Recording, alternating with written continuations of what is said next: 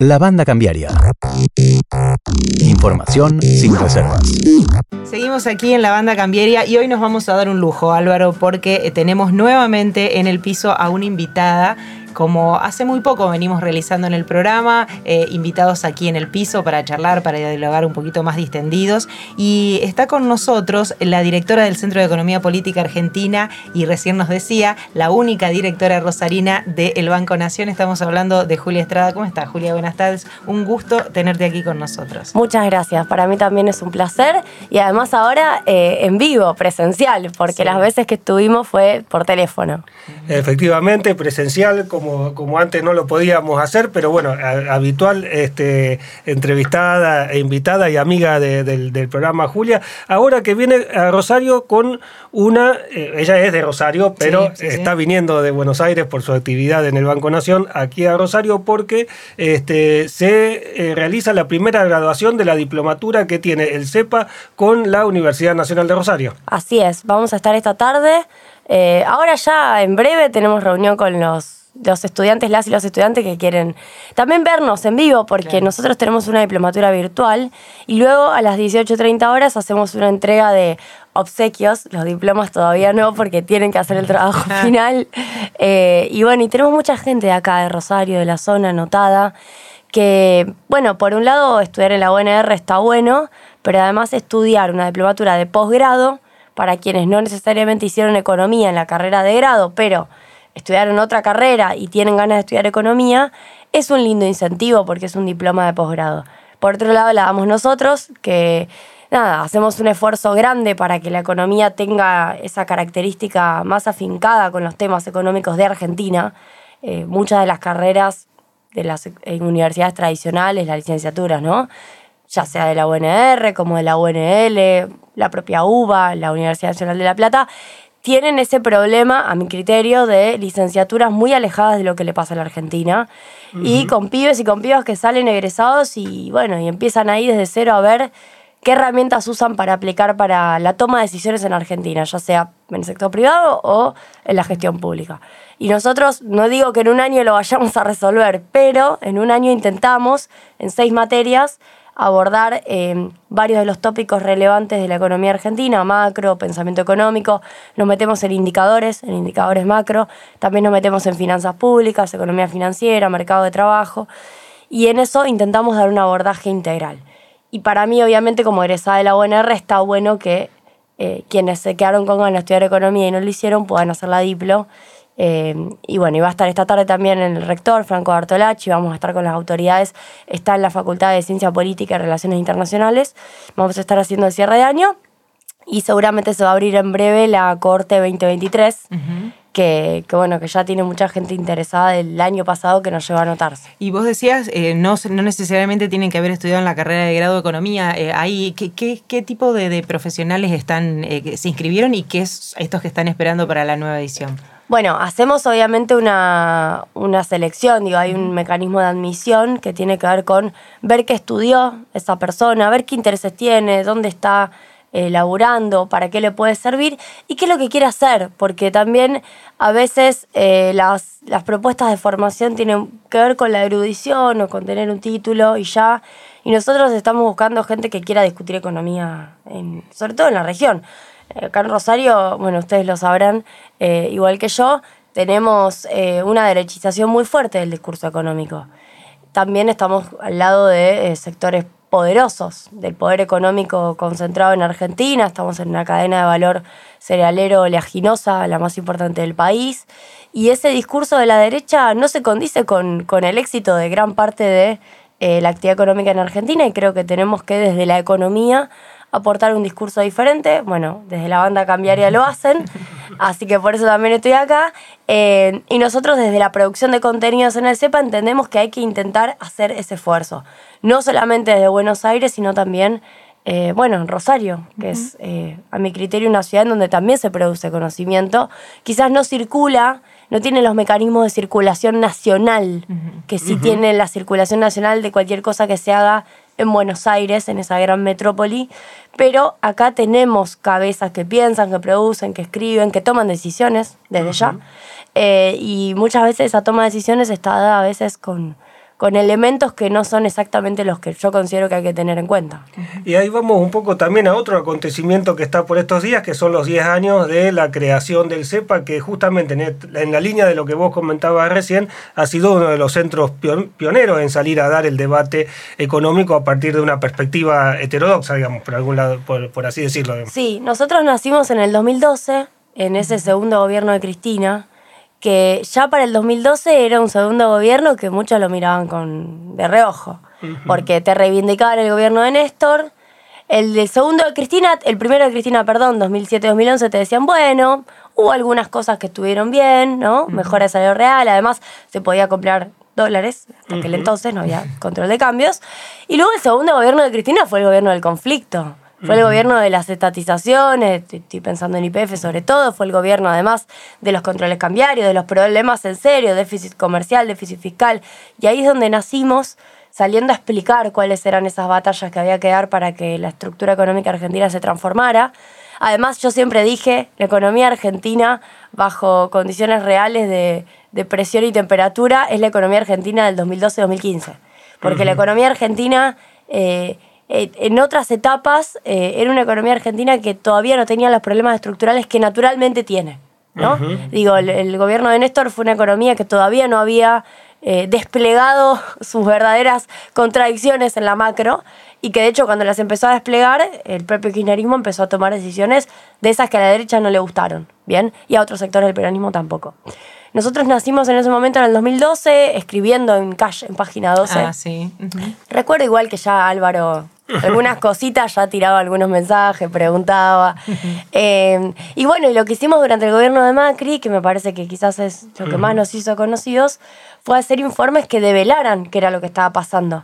Siempre recuerdo el informe del Observatorio de Despidos y Suspensiones. Nos empezamos a, a, recolectar en un Excel gigante todo lo que estaba pasando ahí los primeros meses del 2016 y me parece que esas son las cosas que también hicieron que, que la producción de conocimientos se, se, viera desde otro lugar, no es solamente lo que te descargaste del INDEC, también hay cosas para contar y hacerlas de manera rigurosa, ¿no? con, con números, cuantitativamente. Eh, digamos, de una manera privada, es decir, no desde las estadísticas públicas, sino un centro privado. Sí, que en muchos casos nacían también de la experiencia en el propio territorio. Eh, eso es salir a recorrer lo que está pasando y sistematizarlo, ¿no? Exactamente. Bueno, nos hicimos más conocidos ahí. A mí me tocó estar en la tele, me tocó estar con Víctor Hugo, que fue todo, fue todo un fenómeno para, para, lo que fue la tele, porque, bueno, Víctor Hugo decidió llevar a una mujer que hablaba de economía, algo que yo siempre se lo digo a él, fue una decisión pura y exclusiva de él, de él, porque nadie le, le dijo que tenía que hacer eso. Y a mi criterio cambió incluso algunas lógicas de la exposición de la economía en la tele. Em, y bueno, y ahora estamos ya en una etapa en donde muchos somos parte de la gestión. Eh, obviamente trabajamos para volver, trabajamos para volver y para que se vaya Macri. Y luego de eso decidimos mucho ser parte de la gestión, por eso ahora estoy en el Banco Nación. Así todo decidimos que se pase a un sello que se pudiera sostener que siguiera produciendo contenidos. Intentamos armar equipos para producir informes. Eh, varias cosas han circulado por acá eh, que tienen que ver con con cómo está ganando plata el sector privado en esta etapa. Para el coloquio de idea hicimos un informe que a mí me enorgullece porque mostrábamos cómo decían que les iba mal, pero les iba bien justo cuando le decían que les iba mal. Y cuando decían que les iba bien, no les iba tan bien. En realidad estaban más bien expresando un favoritismo por un gobierno que era el de Macri, pero estaban perdiendo plata en términos relativos respecto a lo que habían ganado antes. Eh, bueno, justamente sobre eso quería ir, porque vos decías, queremos generar el debate para generar un debate, un, debate político de alguna manera eh, eh, a través del conocimiento. Y, uno se encuentra con esta, quería preguntar de qué manera es fácil o difícil hacerlo, en el sentido de que uno se encuentra con estas cosas que vos decís. Se encuentra con interlocutores empresarios que te dicen que prefieren otro, otra, otro gobierno, pero y te dicen que les va mal y los números indican que no. Ahora, eh, ¿cómo, ¿cómo se hace para ir desandando por ahí ese discurso tan dominante? ¿no? ¿Cómo, cómo lo, están llevando ustedes? ¿Cómo lo están llevando adelante a través del CEPA? ¿no? Bueno, lo primero con datos. Me parece que lo que le falta a nuestro debate público es información en serio. Eh, Cristina nos mandó un saludo para nuestros 10 años y a mí me sorprendió lo, alineados que estábamos, porque ella en el saludo, que después se los mando, Eh, básicamente lo que dice es, sigan produciendo datos e información porque necesitamos que la gente decida con información. Lo mismo que le podría decir al mundo periodístico, ¿eh? pero en este caso nos lo decía a nosotros que somos un centro que produce datos económicos. Yo creo que en el mundo empresarial, por un lado, siempre hay un poco y un poco, ¿no? Por un lado hay una decisión de acompañar determinados proyectos más allá de... Eh, el desempeño económico de la empresa, lo cual es absolutamente paradójico y por momentos es increíble ver que quizás no le va tan bien, pero lo, lo acompañan a Macri hasta, hasta el cementerio. Bueno, sin embargo, yo creo que hay un montón de otros empresarios que quizás están mal informados, ¿no? que quizás están tomando decisiones que tienen que ver con estar asesorados por esos grandes centros, que acá en Rosario tenemos un par de centros de economía de derecha, Em, que les dicen que les va mejor con otras políticas y finalmente no les va mejor con esas políticas, pero hay, una, eh, hay un asesoramiento que, está mal direccionado y creo que ahí eh, los economistas heterodoxos, los que nos dedicamos a esto, hemos perdido mucho terreno, porque desde la década del 70, que estos grandes centros de economía, la Fundación Fiel, que lo puso a Martínez de Oz, el SEMA, de Roque Fernández, eh, la Fundación Mediterránea, que lo puso a Caballo, si querés ahora, la Fundación Libertad, que también tiene sus, tiene candidatos que impulsa ¿no? para la toma de decisiones económicas. Hay una gran cantidad de centros que han logrado llegarle al mundo empresarial, quizás mucho más que nosotros. Creo que desde ya hay algo de prejuicio siempre, pero también hay una tarea que tenemos que emprender. Sí, les han formateado la cabeza a generaciones de, empresarios y de, y de tomadores de decisiones, ¿no? Sí, yo creo que sí. Eh, y además, eh, la expansión económica que estamos viviendo en estos tiempos, lo digo ya como directores del Banco de Nación, es tan impresionante. Digo, los balances que yo veo en el banco para poder firmar un crédito, nosotros le miramos las ventas, las ventas del año anterior, la comparación con las ventas actuales, miramos las ventas mensuales posteriores a la última entrega del balance, miramos el EBITDA, miramos todo.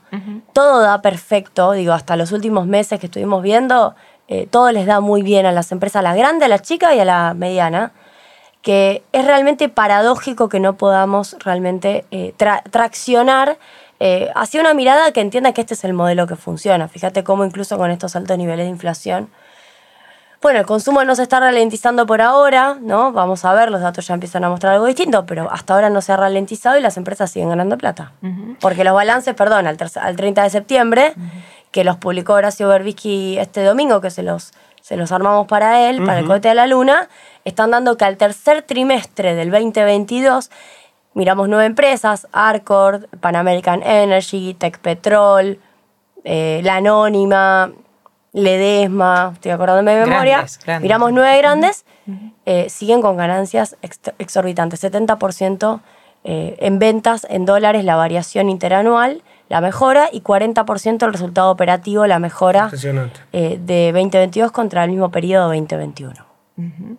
Vamos a hablar de economía, vamos a hacer un pequeño cortecito ahora en vivo. La tenemos a Julia Estrada, directora del Banco Nación, directora del Centro de Economía Política Argentina. Quédese un ratito más aquí en la banda cambiaria y le vamos a pedir, porque ya se metió sola para hablar de macroeconomía, de economía local. Eh, con ella lo vamos a seguir haciendo. La banda cambiaria. Seguimos entonces aquí en la banda cambiaria, como les decíamos, con una invitada aquí en el piso. Está con nosotros, se vino hasta aquí, hasta la sede de FM Meridiano, Julia Estrada, directora del Centro de Economía Política Argentina directora del Banco Nación, la única rosarina, ya lo decíamos antes, así que con ella vamos a seguir hablando. Habíamos empezado contándole justamente que eh, hoy se realizaba el acto académico de cierre de la primera corte de la Diplomatura de Estudios Avanzados en, Economía Política, eh, que justamente ella conduce y que está coordinada en realidad por ella, que se realiza aquí en Rosario y eh, se vino hasta Rosario y se vino hasta aquí en la radio. Julia, seguimos hablando de economía con vos, entonces. Un placer, un placer. Nos decía Julia, bueno, que hasta por lo menos los últimos datos que se tienen, más allá de todos los eh, eh, vaivenes políticos y económicos que han eh, tenido este año la, economía argentina, siguen mostrándose sólidos los balances y los indicadores de, actividad. Estamos, digamos, cerrando el año, analizando las perspectivas, un poco las primeras perspectivas que se pueden ver para el año próximo. ¿Crees que toda esta situación de conflictividad política que se ha este, atravesado en el año 2022 no ha terminado de afectar totalmente a la economía, por lo menos a lo que es la economía real? Bueno, en principio lo más grave que estamos atravesando es la inflación. Eh, es una disparada inflacionaria sumamente preocupante. Eh, digo, lo, digo por el dato más saliente de la economía en términos negativos, es la inflación que estamos atravesando. Así todo, hasta ahora, digo hasta ahora porque los últimos meses sí dieron una ralentización de la industria y de la actividad económica apenas. Eh, pero hasta ahora no vienen mostrando que la economía deje de crecer. Por eso, en todo caso, se puede ralentizar el crecimiento en la última parte del año, producto de, bueno, eh, las dificultades de un conjunto de personas para seguir consumiendo al nivel que están consumiendo. Eh, de cualquier manera, hasta ahora el fenómeno que veníamos viendo es de un consumo que continuaba creciendo. Vemos los datos del IVA, el IVA está creciendo interanualmente, lo cual eh, nos adelanta la información respecto del consumo que está aumentando por arriba de la inflación. Yo creo que hay un fenómeno de desprendimiento de los pesos, producto de la poca capacidad de ahorro que tienen por un lado quienes tienen pérdida por adquisitivo y por otro lado el no saber cómo ahorrar, considerando que si te sobra algo y quizás tampoco es tanto, no tiene mucho sentido guardarlo, quizás con este nivel de inflación, quizás consumir, ¿no? comprar algo, termina siendo la decisión en un contexto en el cual además tenemos serios problemas para eh, no solo ahorrar eh, en pesos, más allá de que las tasas han mejorado, es una pelea constante con la inflación, sino que hay poca perspectiva de ahorro, por ejemplo, en ladrillo, digo, cada vez la distancia más grande entre los salarios y la posibilidad de comprar una vivienda, entonces tampoco es que hay esas decisiones. Por eso yo lo que leo es, hasta ahora el consumo no se desinfló mucho, pero eh, es posible que eso sí se empiece a resentir si no empiezan a aparecer, bueno, algunas otras estrategias de recomposición de ingresos. Nosotros del CEPA venimos sosteniendo eh, con una campaña, la suma fija, no porque estemos obsesionados con que esa sea la herramienta, las herramientas pueden ser otras, pero en principio la suma fija es la herramienta que hoy entendemos que puede hacer subir los pisos salariales. Sobre todo estamos pensando en quienes están en 100 mil, 120 mil, 150 mil pesos, Muchas de las, de las paritarias y de los convenios colectivos de categoría inicial están en esos valores, aunque parezca increíble, digo, esos valores son muy bajos. Hay otros que no, qué sé yo, los bancarios están en 230. hay otras paritarias que han logrado asomar la cabeza, pero no son las, las, quizás las más representativas del conjunto de los trabajadores. La suma fija es una suba de salario generalizada. Entendemos que por los niveles de mejora de productividad de la economía, por la mejora en los balances y porque ya se hizo en febrero del 2020 y se pudo hacer después de Macri porque no se podría hacer hoy. Tanto el sector privado como el sector público nacional debería pagar una suma fija como se pagó en febrero del 2020 por decreto, fueron dos decretos de Alberto Fernández, y luego acompañar a las provincias y a los gobiernos, digo, subnacionales y municipales para ver cuál es la mejor estrategia, para que tampoco quede retrasado eso. Pero en principio yo veo que una suba de salarios es absolutamente necesaria, porque la pérdida por adquisitivo se acumula, quizás es evidente lo que digo, pero 20 puntos de Macri, pérdida por adquisitivo para los trabajadores informales en este gobierno, al menos 15 puntos más, pérdida de poder adquisitivo para los trabajadores del sector público, también. Y ojo con el promedio del poder adquisitivo de los registrados privados, porque sigue siendo un promedio en donde están trabajadores con mucha heterogeneidad interna. Hay algunas paritarias que ganan, otras que pierden. Y además lo que veo es que, bueno, no hay recuperación finalmente en el gobierno del Frente de Todos, sino lo que hay es, se frena la caída porque la caída de Macri fue un tobogán y la caída de la pandemia fue otro tobogán, porque se eligió también cuidar el empleo en la pandemia, no tanto, digo, los salarios cobraron negativamente lo que fue cuidar el empleo. Ahora, se frenó el tobogán en el 2021, se frenó el tobogán en el 2022, pero no estamos logrando descontar. esa, es la dinámica que estamos viviendo. Entonces, muchos trabajadores y trabajadoras que tienen que ver a quién votan el año que viene, lo que sienten en su bolsillo es que hace siete años que les cuesta mejorar su poder adquisitivo, o que pierden y que ahora les cuesta mejorar, por ende tienen dudas respecto de cuál es la mejor propuesta política para hacerlo. Yo creo que la suma fija es, importante y el bono no es lo mismo.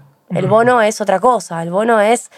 El bono es lo que discutimos todos los años y está muy bien que así sea, es cómo hacemos para tener una mejora a fin de año, que haga que también los salarios no lleguen tan mal eh, para la fiesta, para la Navidad, para un diciembre que siempre tiene más gastos y también siempre tiene más inflación. Pero esa es la misma discusión de todos los años. Lo que nosotros decimos, y lo dijimos en el 2020, yo se lo he dicho a funcionarios nacionales en el 2021, después de la derrota electoral, y lo digo ahora de nuevo en 2022, es que la suma fija es la herramienta para volver a subir los pisos salariales que han quedado muy desfasados en términos de precio relativo respecto a la canasta básica, respecto a lo que vale un alquiler, respecto a lo que vale vivir en Argentina. Otra herramienta que, bueno, es más difícil, pero ahora está en discusión, es el salario mínimo. El salario mínimo perdió su, su poder de referencia, porque se lo ajustó a, por un lado, ¿no? no como razón única, pero por un lado porque se lo ajustó a los programas potenciar, entonces cada discusión de potenciar está asociada a cuánta plata tiene que poner el Estado, por ende el salario mínimo, eh, que es el que fija la mitad del plan potenciar, que más o menos está en 60 lucas, estoy redondeando el salario mínimo, el plan de potenciar está a la mitad, bueno, el salario mínimo cada vez que discutís aumentarlo, te agarra el ministro de Economía y te dice, no, pará, yo no, no, puedo, no tengo esta plata. Y en realidad el salario mínimo tenía otro rol.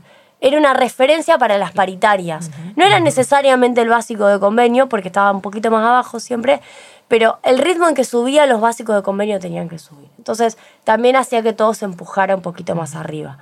Eh, hoy eso lo perdimos y bueno, y es una discusión en vivo y en directo, la de si se desenganchan o no se desenganchan los planes de salario. Yo creo que hay que desengancharlo porque creo que la herramienta de salario mínimo es una herramienta de Em, referencia para los trabajadores eh, organizados, sindicalizados y también los no sindicalizados.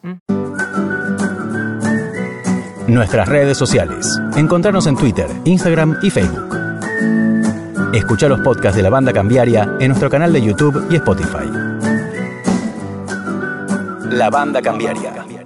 Julia, vos hablabas del tema de, la inflación como eh, ese gran tema, hablabas de la distorsión de los precios relativos, ¿no? Eh, por ese lado puede andar em, eh, eh, empezar a abordar el tema de la inflación, que es el que tanto está erosionando y, distorsionando todo el resto de las variables. Eh, mm, porque digo, vos mencionabas al principio también eh, balances que daban con extremas ganancias. Digo, hay, hay también un sector que la semana pasada transitó de alguna manera o llegó al gobierno casi una corrida cambiaria, que se frenó un poco con el dólar soja ahora. Digo, ¿Cómo, por, dónde, ¿Por dónde empezar a entrarle a la inflación de alguna manera? Bueno, nosotros tenemos una frase que ayuda a empezar a, resumir en, una frase algunas de las ideas, porque es súper multidimensional, como lo, estaba, como como lo estamos atravesando hoy, que es, sin la macro no se puede, pero con la macro no alcanza la macro tiene que estar ordenada o tiene que tender a ordenarse, ¿no? Y cuando digo la macro es, si vos tenés saltos cambiarios y nunca vas a bajar la inflación, si vos tenés tarifazos va a ser difícil, si vos tenés de repente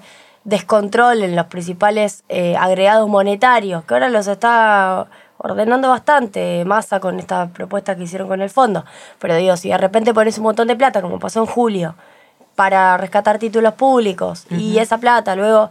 Eh, por otro lado, termina yendo hacia el dólar, porque finalmente el canal es el dólar, no es que son los pesos, es el dólar. Bueno, también te genera problemas macroeconómicos y en algún punto actualiza precios.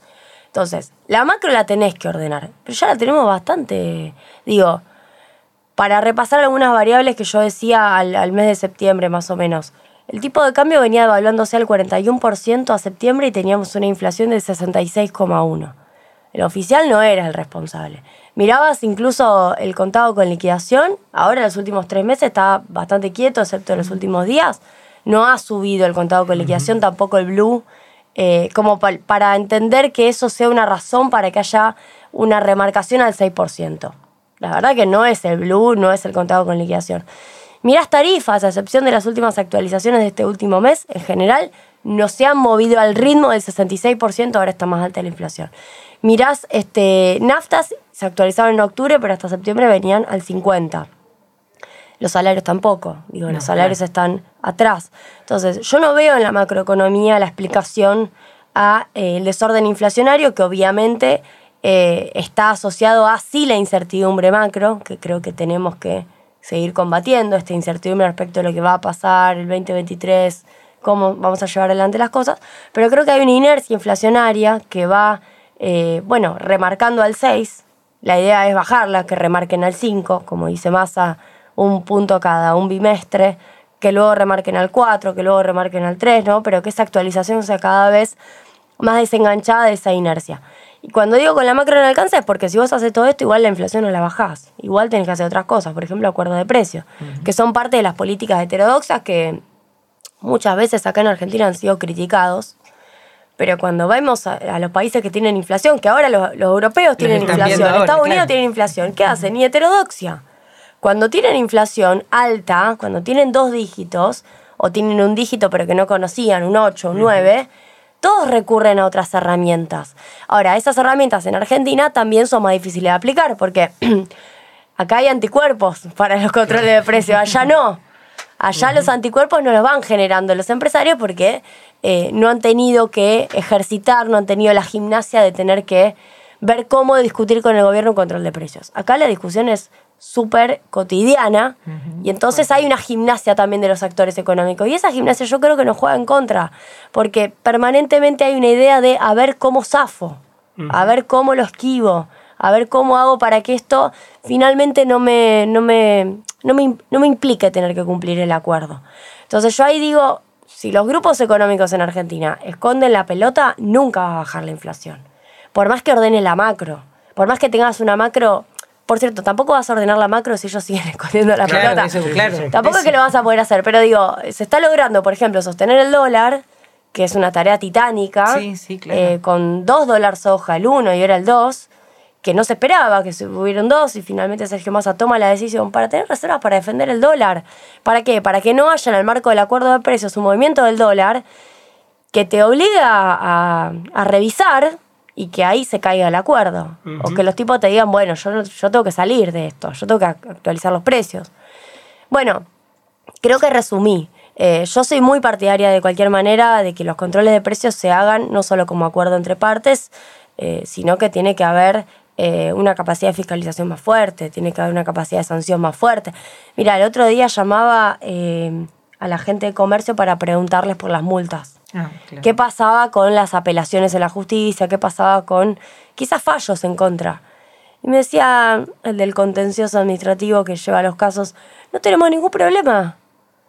Las pagan, se quejan quizás al inicio, alguno amaga con apelar, sobre todo en supermercados, pero después las pagan porque no son muy significativas, incluso con el aumento. Entonces, finalmente no hay un daño o hay un poder de fuego relevante. Eso sigue siendo una agenda pendiente y la capacidad de fiscalización desde ya me parece bien lo que hicieron en cabeza de los municipios, pero de nuevo, esa gimnasia que tienen algunos empresarios para esquivar, el Estado no la tiene para fiscalizar, entonces también nos hace falta. Y creo, por otro lado, y con esto cierro, que empezamos tarde. Creo que perdimos eh, mucho tiempo con la Secretaría de Comercio en general, porque no solo Secretaría de Comercio la que tiene que hacer esta tarea, Perdimos mucho tiempo diciendo que los eh, grupos económicos o los grandes empresarios no tenían la culpa y que la inflación era la macro. Eh, y nadie, la verdad que nadie estaba en contra de decir que la macro tenía algo que ver. Pero me parecía que había una cosa de negar el problema que nos llevó a esto, a que pasara tanto tiempo y que la inflación se desmadrara. Y, bueno, justo te quería preguntar, eh, este año fue el año del cambio de ministro de Economía, hubo dos, eh, eh, como se puede decir que hubo dos etapas en el año de la economía en Argentina a partir del cambio de, ministro. Sí, bueno, la salida de Martín Guzmán, yo lo he dicho en muchas oportunidades, lo dijo Cristina Fernández Kirchner, lo dijo Alberto, lo dijo Massa, lo han dicho dirigentes de la, de la política nacional, fue muy problemática para la economía argentina. No fue una renuncia más, fue una renuncia intempestiva, un fin de semana, en un contexto donde ya había corrida contra los títulos. Eh, yo comparto que fue una decisión irresponsable. Eh, y, lamento mucho que además eh, los cambios de gobierno se hayan dado de esa manera. Ahora, esa decisión irresponsable salió muy cara, hubo que tomar el timón Primero Silvina Batakis, que la quiero reconocer porque además es presidenta del Banco Nación, eh, agarrando la, papa caliente cuando muchos dijeron que no. Ese fin de semana, digo, la parte que uno se va olvidando es que hubo mucha gente que no quiso. Claro. Eh, y bueno, y tomando esas decisiones drásticas que, había que tomar en el momento, luego Sergio Massa se optó por eh, otorgarle un poco más de volumen político al Ministerio de Economía. y me parece que, que está bien porque se terminó transformando en el en el ministerio que podía hacer que saliera a flote eh, el conjunto de las políticas del gobierno, no solamente las económicas. Eh, y se sorteó la corrida cambiaria, digo, es una segunda etapa, digo, en la primera etapa veníamos de, bueno, objetivos macro, cumplimiento con el acuerdo con el fondo, la discusión del FMI. Yo creo que la segunda etapa igual un poco se, el, primer punto bisagra es el acuerdo con el fondo y el segundo punto bisagra es la, la salida de Guzmán. Porque el acuerdo con el fondo ya abrió aguas respecto de cómo entendíamos que teníamos que tener eh, un plan económico. Eh, nosotros, como sepa, además tuvimos también nuestro posicionamiento, considerábamos que eh, el acuerdo nos iba a poner de rodillas más tarde o más temprano. Creo que eso va a ocurrir, además, creo que no vamos a poder pagar y vamos a tener que renegociar. Y además creo que en esto coincido con Cristina, no se le dijo a la sociedad todo lo que se le podría haber dicho de lo que significaba ese acuerdo, por qué llegamos a ese lugar y por qué en última instancia se había que acordar, había que hacerlo en determinadas condiciones y en función de qué estrategia. Quizás evitar el default. Digo, había que aclarar algunos temas porque si no ahora el acuerdo con el fondo es parte casi del patrimonio de, del frente de todos, cuando no lo es. La verdad es que no lo es. Se presentó de alguna manera como que era la salida más fácil, no más fácil, pero menos, menos dolorosa de alguna manera, que no había otra forma de salir airoso si no se salía de, si no se llegaba a ese acuerdo. Digo, eh, había otra manera, o había de, alguna manera, ahí vos decís, se abrió un frente en, el propio frente, ¿no? Una, una, una, grieta en el propio frente. Bueno, es eh, que es una, es la vieja discusión de, que creo que es más, más vieja incluso, del posibilismo es la discusión de, no se puede o no se quiere, ¿no? Eh, a nosotros la sensación que nos dejó esa negociación, en la cual igual no tuvimos nunca elementos de primera mano, ¿eh? Ahí hubo, eh, y en algún punto los que estábamos afuera lo entendíamos como una estrategia, hubo una especie de secreto respecto a lo que se negociaba, que entendíamos que nuestras altas autoridades sí sabían y después muchos de nosotros nos enteramos que no era así, que finalmente no había una circulación de la información. Pero lo que yo sí creo es que se planteó de manera permanente que algo no se podía hacer cuando ni siquiera se había intentado hacer. Yo digo, no poder es intentarlo y no poder. Y fallar, claro. No, eh, no poder sin ni siquiera intentarlo. Eh, y yo creo que los tipos te miden, cuando digo los tipos es el fondo, de la misma manera que uno los mide a ellos. Ellos también miden de acuerdo, como cualquier paritaria. Sí, sí, yo decía durante la negociación con el fondo, lleven algún dirigente sindical que estamos acostumbrados además a discutir estos temas. Em, no lo digo como chicana, lo digo en serio, en las paritarias el conflicto forma parte de la negociación. Bueno, algo sé por mi padre. Vos ibas a la, a la huelga o al paro, o quizás ni siquiera, pero tensabas para después sentarte a negociar. Sin esa tensión permanente, la negociación no iba a ningún lado. No lo haces entre amigos. Bueno, nosotros nunca tensamos con el fondo. Nunca lo hicimos. Eh, incluso más, había declaraciones que decían, tranquilos, igual que vamos a arreglar, ¿eh? No, se preocupen, igual vamos a arreglar. Bueno, me parece que esas cuestiones que hacen eh, al fondo de la cuestión, valga la redundancia, son lo que ha puesto diferencias en el frente de todos, porque uno puede perder las negociaciones, uno puede estar recontracondicionado, es el FMI, son los países del mundo desde ya, pero la postura argentina tenía muchas herramientas para dar la discusión, empezando por el acuerdo de Macri, que fue un escándalo. Tenemos un informe sobre la corresponsabilidad del FMI y del gobierno de Macri en la crisis argentina, que es muy contundente. Segundo, por la pandemia, en donde muchos países fueron a pedir condonación de deuda y Argentina quedó ahí en el medio, como los países de ingresos medios, y no, nos dieron nada, pero nada nos dieron. Y en tercer lugar, la guerra, que si querés vino más cerca, pero cayó justo cuando se discutía el acuerdo con el fondo, se votaba. Fueron tres grandes momentos para eh, al menos usarlos a tu favor. Entonces, eh, digo, el acuerdo con el fondo fue el primer punto bisagra en, la discusión económica en Argentina, que fue este año, parece que hubiera sido hace mucho. Sí, sí pero fue, este, este año. Y luego eh, la salida de Guzmán, que para mí fue muy lamentable, y lo digo porque creo que en términos personales eh, no, no, no me parece una mala persona, lo conozco, he tenido relación con él, pero creo que en términos políticos la pifió, la pifió muy fuerte.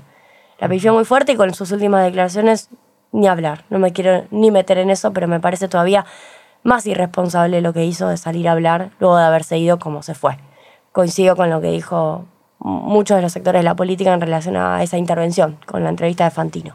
Ahora, la etapa que agarra Batakis y la etapa que agarra Massa es una etapa de timonear en una crisis. Ya no es viendo, bueno, cuáles son nuestros objetivos estratégicos, qué queremos hacer con la Argentina. bueno, de repente tenés que evitar una devaluación. Y una devaluación que te puede, te puede poner una crisis de gobernabilidad. En julio era una peli de terror. Ustedes se acuerdan, julio no era este, un mes en donde sencillamente querían hacer una corrida. Había, había situaciones críticas en materia de gobernabilidad. Y me parece que sigue siendo esa la, la estrategia. Hay algunos proyectos de cualquier manera que a mí me entusiasman mucho, sigue estando el gasoducto y vaca muerta al frente, sigue estando la cuestión del litio al frente como algo prioritario. Eh, otras cuestiones por otro carril, como el acuerdo con Estados Unidos para el intercambio de información, me parece sumamente relevante. Digo, hay cosas en donde Argentina tiene que poder, eh, bueno, marcar agenda. Y eh, esto que comentabas del fondo, de la posibilidad o de la necesidad de que se va a tener que volver a discutir el, acuerdo, ¿lo ves más cercano o más lejano? Ahora aparentemente estaría por eh, pasar a la Argentina otra, este, la, tercera revisión, si no, si no, si no me equivoco.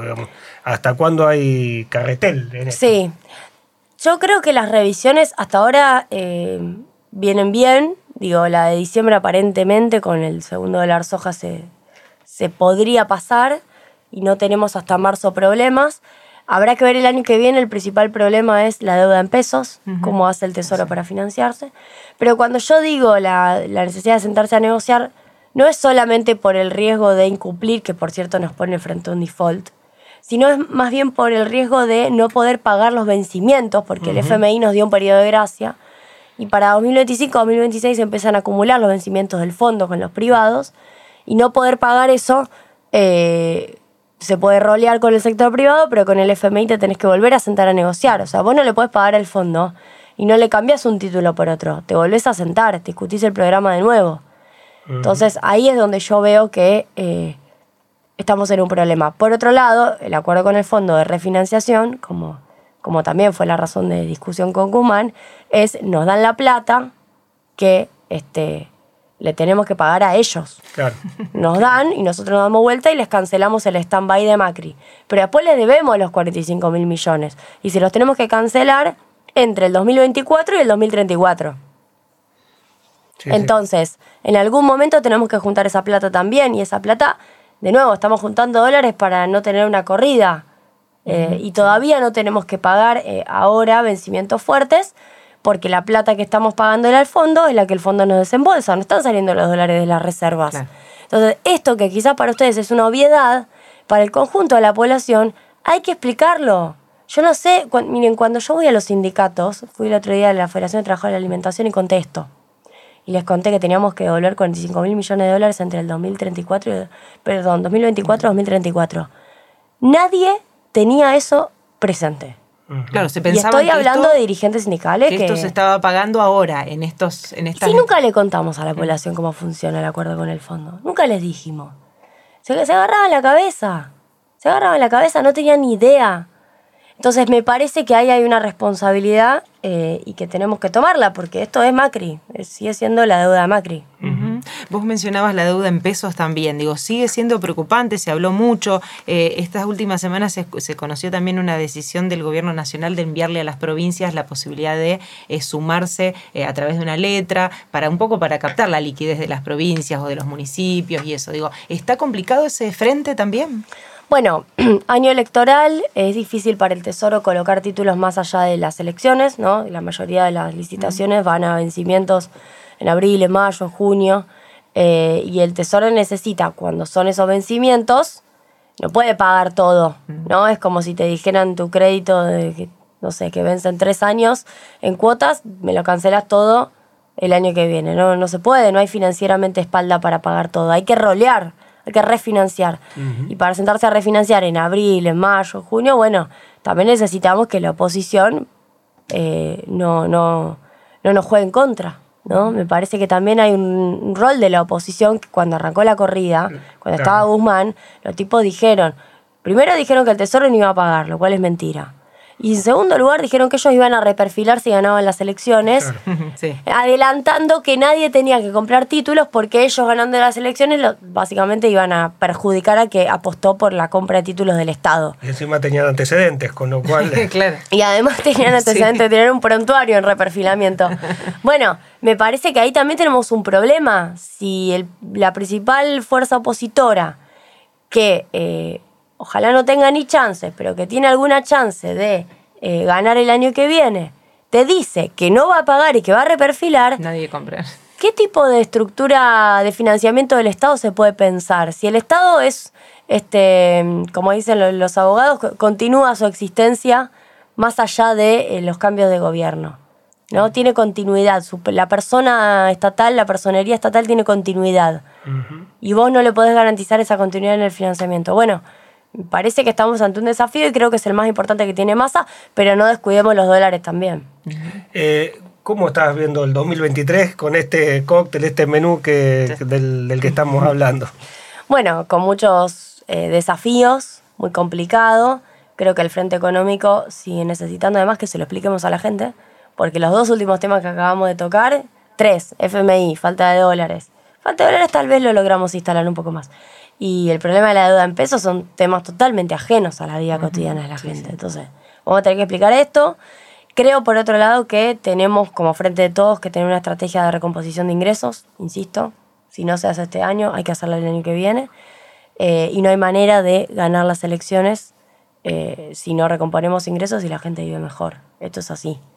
Eh, yo con el Banco Nación puedo recorrer todas las empresas que quiera, pero esas empresas están invirtiendo, están tomando crédito, inversión en capital de trabajo y mejorando su, su empresa y sin embargo sus trabajadores todavía están peor, no nos van a acompañar el año que viene, así que creo que es un año crítico y crítico también para la Argentina, porque tenemos la posibilidad de revalidar eh, un rumbo o de volver para atrás. Y volver para atrás puede ser, eh, quizás no, no sé si volvemos después de volver para atrás de nuevo a, a recuperar lo perdido, ese costo de oportunidad no sé si se recupera.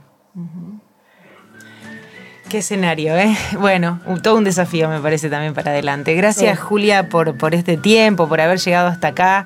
Eh, bueno, sabemos que tenés una agenda muy, muy agitada hoy y por haberte llegado hasta aquí, hasta la radio. Eh, así despedimos a la directora del Centro de Economía Política Argentina, eh, CEPA, Julia Estrada, que estuvo aquí con nosotros, también la directora del Banco Nación. gracias entonces por, por este momento. Muchas gracias. La banda cambiaria la Banda Cambiaria. Un informe semanal de economía local, nacional e internacional. La Banda Cambiaria.